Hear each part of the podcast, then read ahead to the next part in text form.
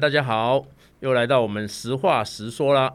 那我们今天邀请的来宾是我们苗栗县议员宋国鼎，国鼎跟大家打个招呼。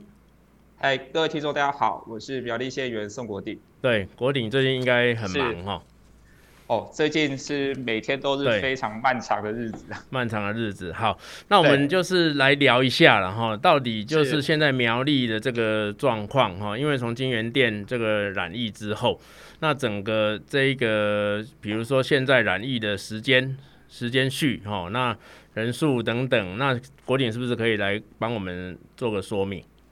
好，我这边最近哈苗栗突然这个。跃升全国关注的一个一个地区，没错。那但是令人觉得一个状况就是说，今天这个苗栗是因为发生了这个 COVID-19 的一个比较严重的疫情啊。嗯、我先跟大家说明一下这一波疫情以来苗栗大概的现况了哈。嗯嗯。事实上，这一波疫情大概是在六月一号开始，然后苗栗出现了两例的这个确诊病例，哦，从这个京元电子开始。对。那到六月二号的时候。突然出现的十二例，嗯嗯，那我先把这个时间序大概说完。六月一号两例，哈，对，六月二号十二例，啊，六月三号三十四例，对，六月四号五十一例，六月五号六十四例，六月六号七十五例，那昨天是四十五例，啊，那总共累计到目前已经三百零八例。OK，那三百零八例这个数字呢，我们如果来看。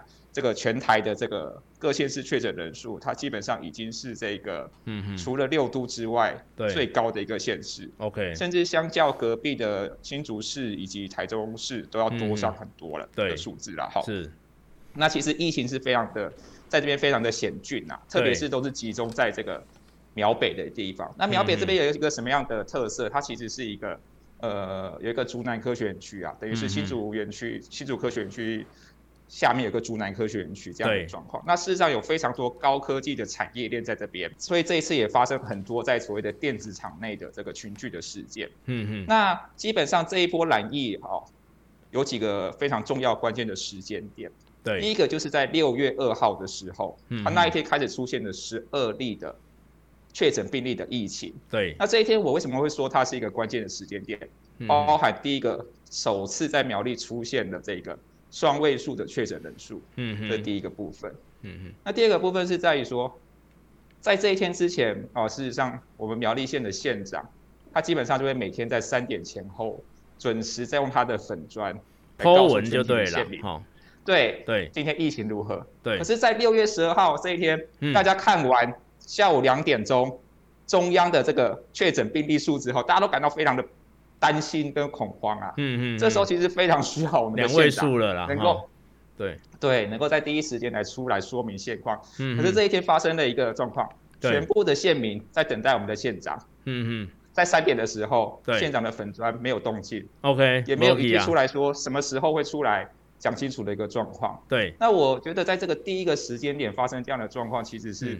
呃，让人家觉得非常的的担心的状况。所以也就是说，他第一时间事实上是神隐，狼博基亚，好，就是说他应该发文，他也没发，啊，人也找不到，好，类似这样。那包含到后来的的状况，就是说，隔了几个小时之后，粉砖有动静了，对，但是也只是出来照了新闻稿，嗯嗯，的数字来念。那有非常多县民想要这个知道或者是重要的讯息哦，大家都不清楚。对那一个很重要的一个问题点在于说，当时的足迹其实大家非常关心的。嗯嗯。可是足迹这个问题，我后来我们就发现了一个很严重的状况，也就是说，两例，嗯，第一天六月一号的两例公布了一个足迹，可是这个足迹到底足够让民众能够信赖，这产生一个问题。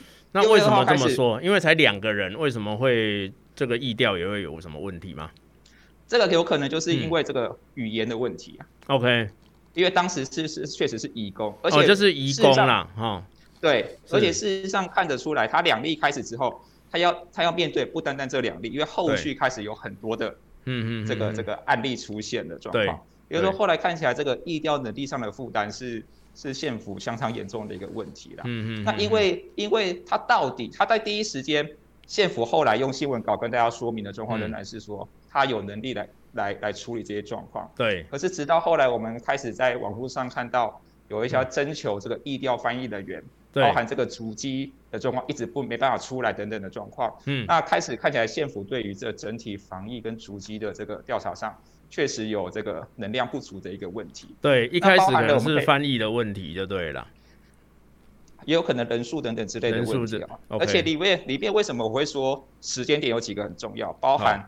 六月二号十二例这个时间点，县长在第一时间没有办法做释疑跟说明。嗯嗯。六月四号呢，当天有三十二例。对。当天有三哦，当天五十五十一例啦。嗯。其中有三十二例是京元电子，有另外十九例是待厘清。对。也就是说，高达大概超过大概三分之一的人都是待厘清的一个状况，嗯、这也让县民朋友觉得非常的。所以就在高达三分之一是搞不清楚啦。哦，就是说那一天还搞不清楚。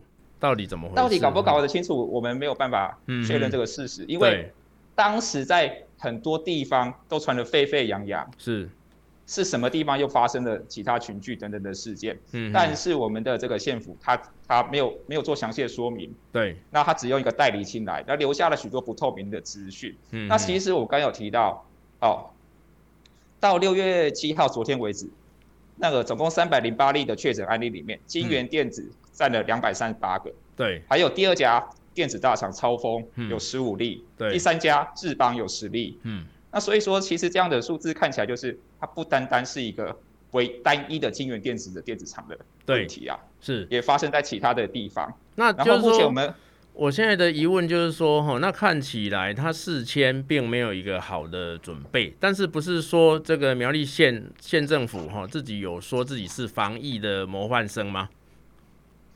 这个其实是一个很有趣的问题。嗯、我们在这个五月中下旬的新闻看到，哦，我们当时台湾进入三级警戒，对，当时苗栗的疫情可以说是这个这个还没有还没有很大的状况。嗯嗯。那县长也特地召开一个记者会，哦，邀请这个卫生局，哦，邀集了警察局，哦，一起来开这个记者会。对。然后告诉全体的县民说，我们是这个防疫的模范生，而且我们现在已经进入准四级部署啊。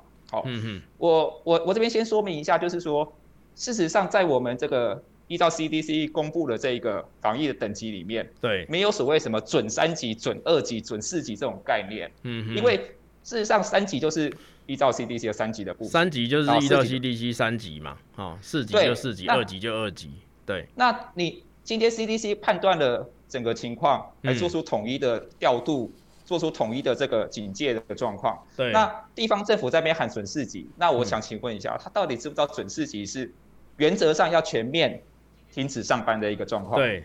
嗯。那他觉得喊出这个，到底是要他一方面说自己是防疫模范生，一方面告诉大家我们要进入准四级，是告诉大家我们这疫情要要要要要进入一个。准备，或者是大家应该要停止上班的动作，这其实互相捍格。我的意思是说，很矛盾啊。像这一些口号看起来都只是纯为一种口号的防疫的工作，我认为这些都是不必要的是一个状况。应该是防疫最重要的重要的问题，应该在于说，它必须要让这个资讯的正确性跟透明性能够出来。对，因为如果你我们今天其实我们可以多次的看到，我们中央流行疫情指挥中心哦，在开这个记者会的时候，每次都拿出一个黄色的板子，上面写“散播假讯息三百万”啊，哈，是是。那我到那些作为地方政府，它到底是要带给县民目前疫情的状况是怎么样子的一个一个理解？对，还是说他他他他要彰显自己说永远都在超前部署？对，但是我们部署应该要针对真正的这个疫情状况，让让我们县民了解。等于是说，地方政府到底他说的这个东西哈，到底是制造一个恐慌，还是说他说的是真的是他在部署？哈，这个是一个问号嘛？哈，我要说的是说，五月中下旬他喊这个，也许有些人觉得他好棒棒，超前部署。对，对照回来，六月一号疫情开始发生的时候，我们发现完全没有办法来来做任何的应变跟处理。对对。所以他等于一开始的时候，事实上依照国鼎的说法，就是说，第一个他也没有去安定民心，哦，对，然后做一些适当的处事，包括去快筛，包括是说到底这个翻译的问题，那有没有及时公布讯息，也都没有做到了，哦。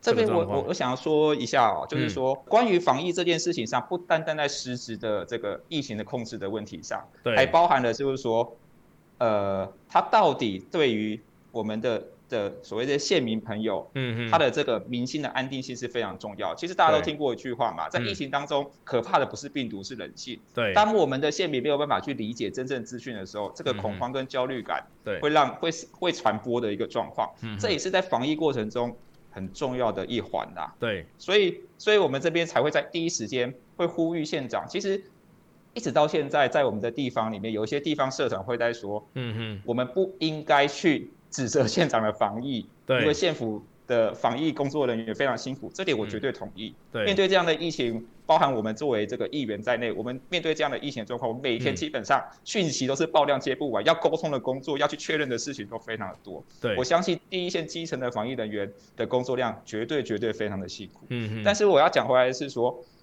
但是在这样的一个情况之下，县长他作为我们的一个一个地方的父母官或首长。嗯他有这个必要，也是防疫上很重要的工作，这就是他必须要去做的。对，让我们县民朋友能够相信我们县府防疫作为，是，而不是他把在在第一时间反而制造了县民朋友的猜测跟疑虑。对，所以很多人会指责说，我们不应该去说我们的县长他不直播或不怎么样，因为这些都是要作秀，我们不能去妨碍他的这个真正辛苦的防疫工作。嗯，可是我要说回来。他们搞错重点了，问题不在于是不是直播这件事情，嗯，如同我刚刚讲的，问题在于县府的资讯有没有办法正确以及公开的来告诉我们全体县民朋友，这才是让人家能够信赖这个公开透明的资讯呐。哦，对，我举个例子，对，如果说要说到直播这件事情。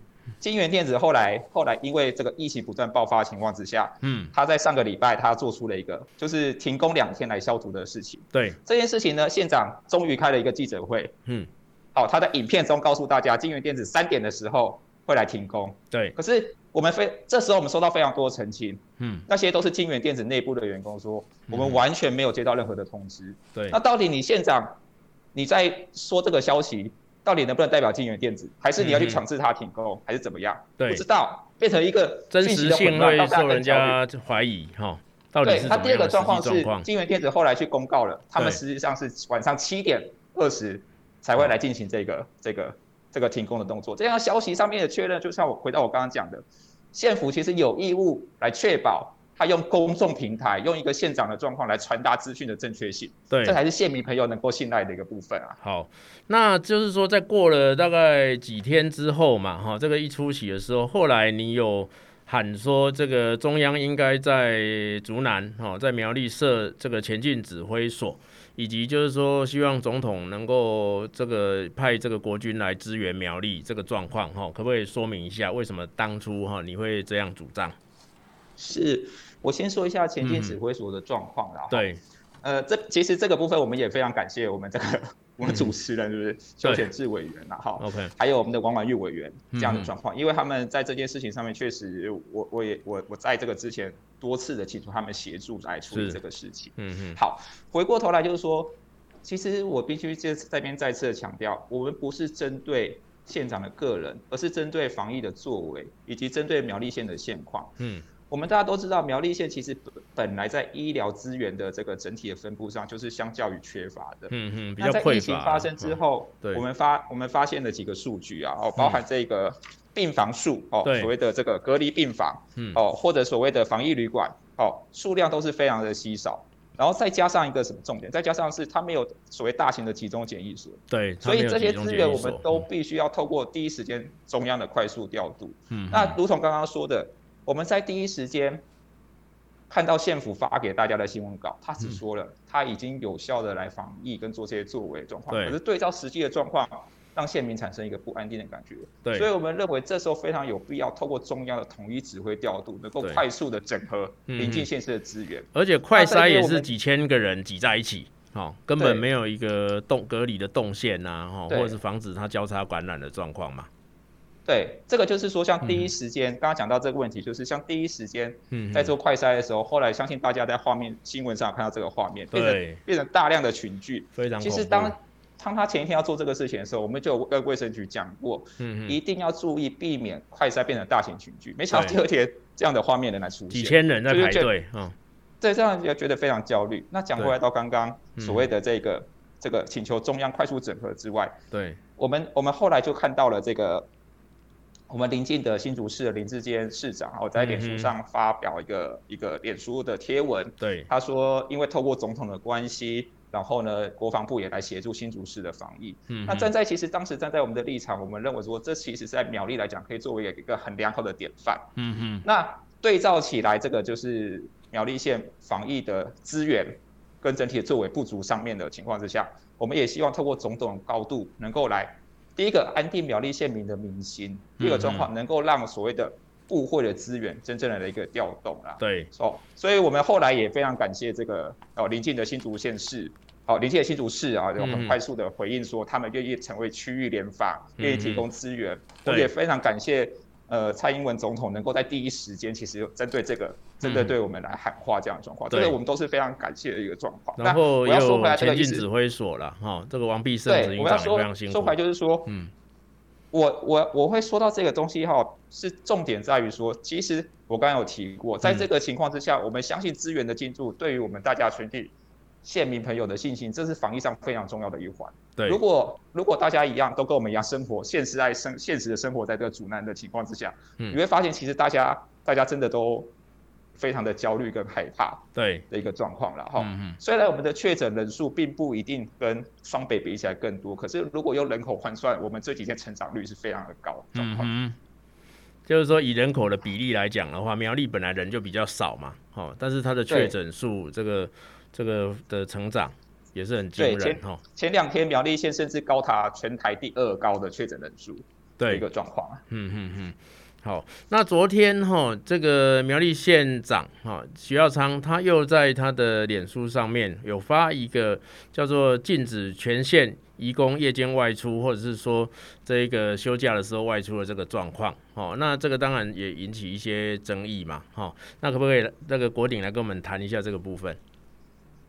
呃，我我先说一下这个政策了啊，这个政策在这个县长的脸书上提到了几个点啊，哈，他的这个政策第一个点，他说的是说这个县内的移工啦，除了上下班之外，对，除了你去工作之外，他是禁止你外出的，哦，下班之后你休假是禁止外出，同时他强调他责成苗栗县警察局，对，在社区街头随时查查，嗯，哦，然后第二项重点就是就是说，我们先讲回来好了。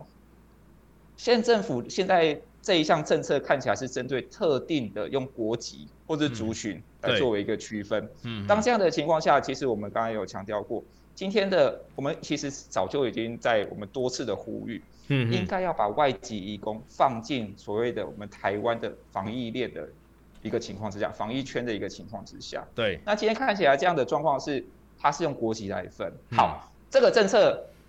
正反两面的评价，我们其实都接到非常多的一个一个反应状况。那我可是我想用另外一个角度来讨论这件事情，就是我们宣布这个防疫的政策，它必须是有效的，对，能够真正降低整个台湾的这个所谓的这个病毒的传播的一个状况。嗯，我们反过来问，第一个，当它禁止所有的移工外出的时候，它到底是针对？移工的范围是什么？对，这样问的状况在于，它是针对所谓电子产业吗？嗯，还是所谓的家庭照护工、家庭照护工的义工？对，也包含在内，还是全部？哦，对，怎么样？那我我举个例子，这些家庭照护工的义工跟我们一般人一样，生活在这个 他的家里面了，哈。对，那那他也是受到这样的限制，说，嗯嗯，哦，因为他风险比较高。那他风险比较高，到底指的是说国籍的状况，还是指的是说他工作环境的状况？对，这是第一个，这个政策上面我们觉得。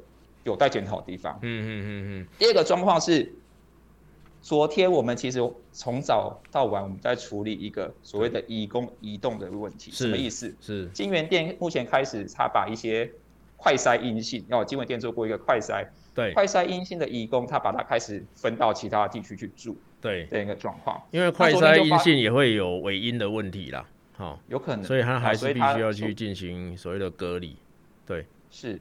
那送到其他地方去住的一个情况之下，嗯，我们就会发现一个，昨天这些义工呢，进到某一个地区的时候，他们发现这个地方住宿的环境可能不是非常的理想，对，产生一些对峙等等的状况，嗯嗯，那我们在处理这个过程中发现，到底今天处理这些义工朋友的县内主管机关对口是谁？对，非常的混乱，资讯要怎么交流非常混乱，对，对口是谁的？话都是一个问题，哈。对，都非常混乱。嗯、那我要讲的意思就是说，那到底我们把这些移工朋友，我们禁止他外出之后，嗯、我们内部是不是可以做真正的做到他的分流？对，哦，他的降载，他的快速找到专责负责人来处理这个，对，他们的移工朋友遭遇到的问题。嗯、哦，甚至今天早上我们有接到说，即便这些快筛阴性的移工开始有一些人疑似有发烧的一个状况。对，那。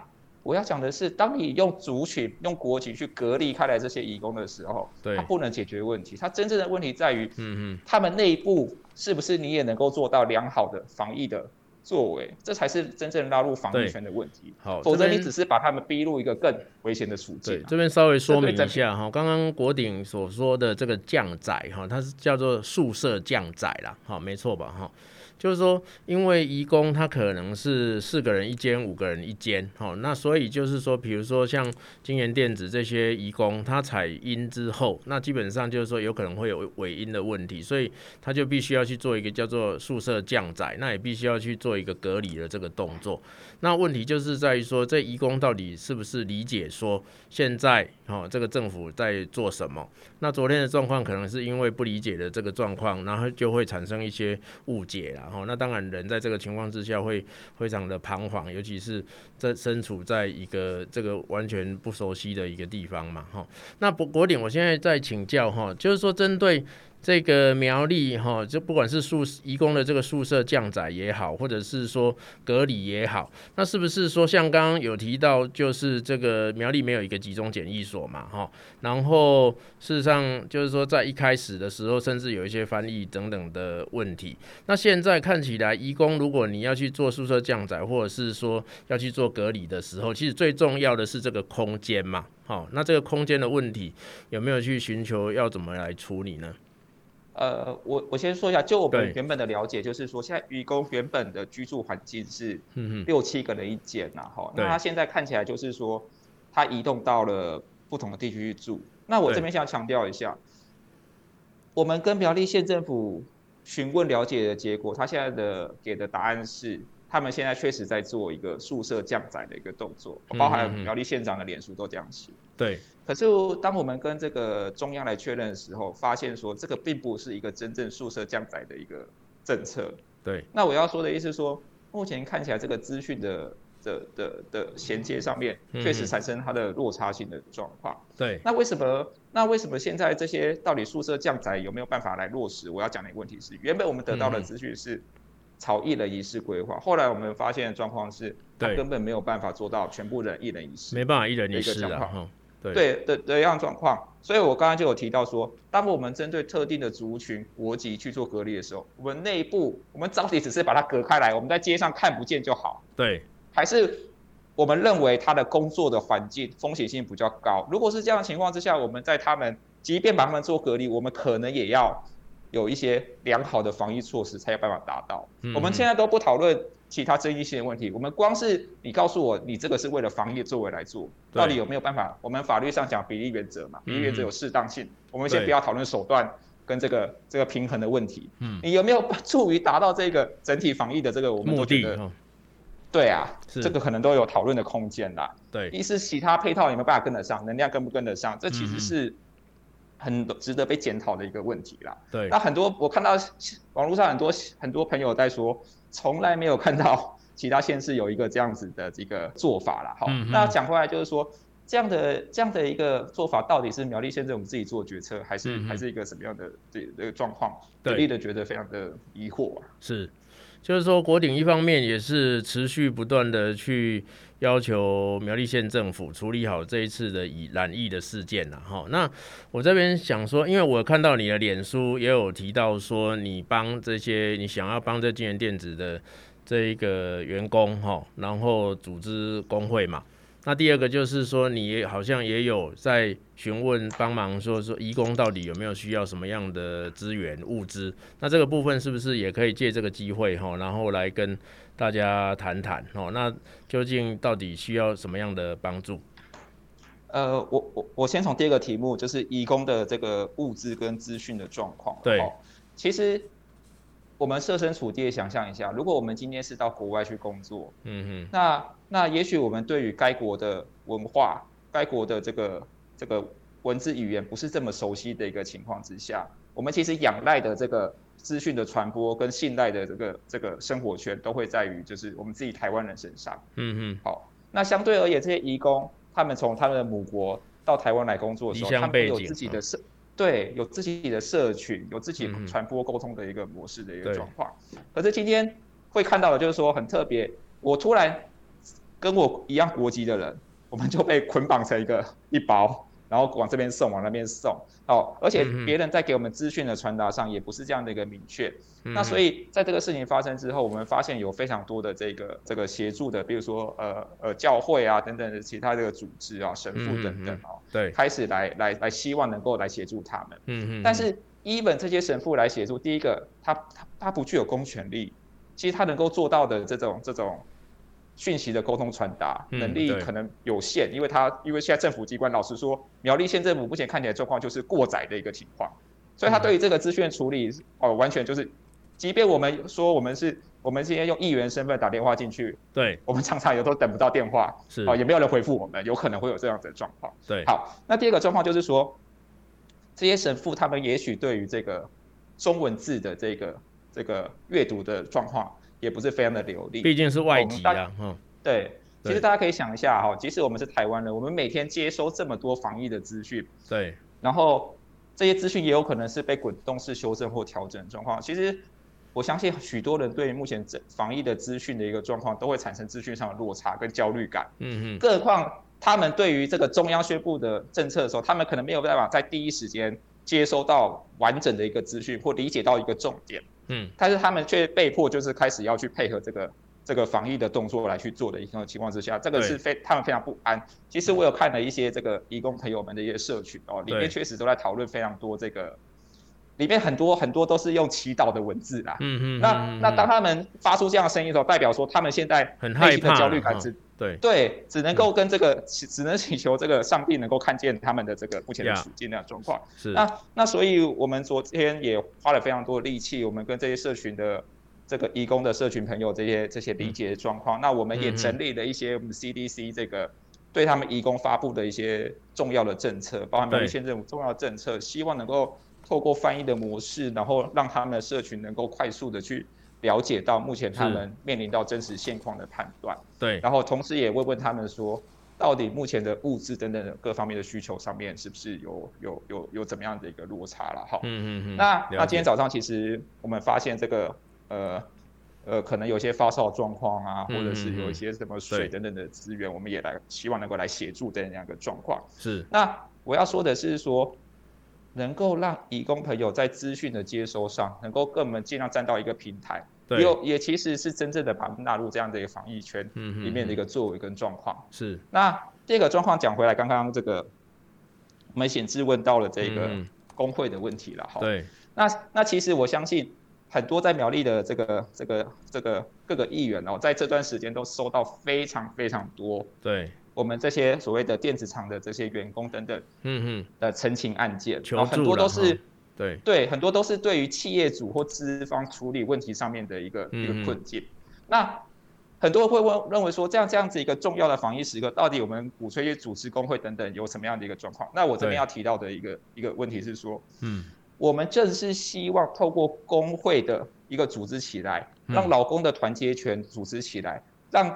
让这些去理解企业的这个防疫过程有没有问题的时候，能够取得一个共同的资讯平台，而不是被动性的，雇主叫我要去上班就要上班。对，那到底安不安全？只有雇主一张命令就说安全，因为这也许是一个可能会有染疫风险的职业场所。哦，对，那目前看起来就是劳资之间对谈的一个状况，甚至意见被参考的状况。Yeah，就是个别的劳工的意见会不会被雇主在整决策整体的时候完全。是不是会纳入考量？我们其实是一个问号。嗯嗯嗯。那包含他们，我们收到非常多的澄清，企业说要快筛，对，那他们就是几点几分要配合到哪边去？对。好，企业说今天要复工，告诉你说到快筛阴了之后都是安全的。对。那大家也非常焦虑，因为快筛阴之后，我们接到我们了解到有一些状况是，嗯，他可能会再去做 PCR。对。会不会有阳性？就是一般说伪阴性的问题。对。这样疑虑其实其实都都很。很奇怪，我这边其实要讲一件事情哦，嗯嗯，这个我们还在透过委员这边再跟中央来做确认，对，因为其实卫福部在在这个五月二十五号的时候有颁布了一个快筛站的这个个案处理流程啊，哈，嗯嗯，当我们去做一个快筛，它出现快筛阳性的时候，嗯，照这个快筛站的处理，快筛阴性的时候，做快筛出现快筛阴性的时候，照这个处置流程，它仍来做 PCR，对。PCR 阳性之后，他会开始后续的处置。嗯嗯。但是现在目前出现了一个所谓企业快筛的概念哦，陈时中部长其实在在这个新闻上有说过，那企业进行快筛，如果快筛阴性，需要进行自我健康监测，其实跟目前的这个快筛站的处置原则上面没有真的冲突，嗯因为很多人都说，如果我使用企业快筛，快筛阴之后，我就不用再做 PCR 的检查，我就可以直接进去复工。对，但是问题是，如果我是用快筛站的处置原则，我其实还是快筛阴之后，我还是要做详细的 PCR 来确认是不是安全。所以现在很多人都在，很多我们这边附近的员工都会对于说快筛阴，嗯。就不用后续处置吗？对，这是第一个问号。第二个，快筛阴就是安全的。第三个问号，那第三、嗯、第二个问号，第三个问号是快筛阴就可以回去复工，嗯、要有办法保证现场的安全性嘛？对，所以这个但确实会产生一些疑义啦。哈，对，那这个其实我之前也有跟这个显智这边讨论哦，是不是？你们有没有其他这个职灾上面的一个一个一个可能的做法？是。可以再来再来跟这个卫福部跟劳动部这边确认哦，那就是针对针对这个部分哈，我这个各位听众朋友，如果说大家有任何的疑问哈，或者是说你是这个这个电子厂的劳工哈，乃至于说这个你有一些朋友哈，那有一些移工他需要帮助的话，其实都可以找宋国鼎议员哈。那除了这个物资，那甚至就是说关心这个在这个移置的这些这个场所里面哈，有一些发烧或者是说有一些这种种状况的话，应该就是说现在国鼎也都非常关心呐。好，那这个疫情当然就是说我们是一定是认为说这个就是一个这个同舟共济的这个概念哈，基本上就是说大家。除了在保护自己的同时，也在保护这个社会嘛，好，所以大家一起来努力这样。啊、我这边补充一个刚刚的好消息，就是看到今天这个苗栗县的确诊人数有下降，下降哈，对。那我会希望就是说，跟这个中央进来之后，嗯，哦，前进指挥所进来之后，以及我们跟邻近的县市能够成立共同防疫，能够真正把有效把疫情控制了，因为其实。我相信这个礼拜以来，在苗栗生活、在竹南生活的我们这些乡亲朋友，大家真的都都都非常的焦虑，可能吃不好也睡不饱这样的一个状况了哈。是，特别是我们这些这些很多的这个乡亲，都是在这个 maybe 也就是在现在现在爆发群聚的这个工厂上班，那他们其实对于说现在复工的状况也很多，我们接到很多的陈情，就是。在问说，到底这样子的状况去去复工去上班是安全的吗？嗯，其实大家也都是感到非常的害怕的。对，那我当然希望今天看看到这个人数的下降，它会是一个真正疫情已经开始被控制、被缓解这个状况了状况。我相信，如果这样，大家真的是一个非常好的一个消息，是一个状况。对。好，那我们也希望说这个，因为我们这个国会办这边哈，跟这个宋国鼎议员都有跟这个前进指挥所有保持密切的联系啦哈。那我们当然就是说这一波的疫情，尤其是这个这个桃竹苗哈，是一个这个科技重镇嘛哈。那在这边附近有非常非常多的这一个电子厂的这个劳工哈。那我们希望真的大家能够这个安然的度过这一次的疫情。好，那就是说，国鼎还有没有什么要补充的？补充的就是说，其实经过这一次的这个这个疫情的爆发了，那我我在这边还是就是说，大家真正的就是一起共同来做好防疫啦，一起做好这个自身的保护啦，然后一起来度过今天这样的疫情的一个状况啦。那我也希望就是说，对，呃，苗栗的疫情能够赶快的平复这样的状况。好，那今天非常感谢大家了哈。那如果大家有任何的问题哈，都可以来跟宋国鼎议员的办公室哈，或者是我的办公室来联系。好，那我们已经尽所可能的来协助大家。好，谢谢大家。好，谢谢各位，谢谢谢谢宋国鼎。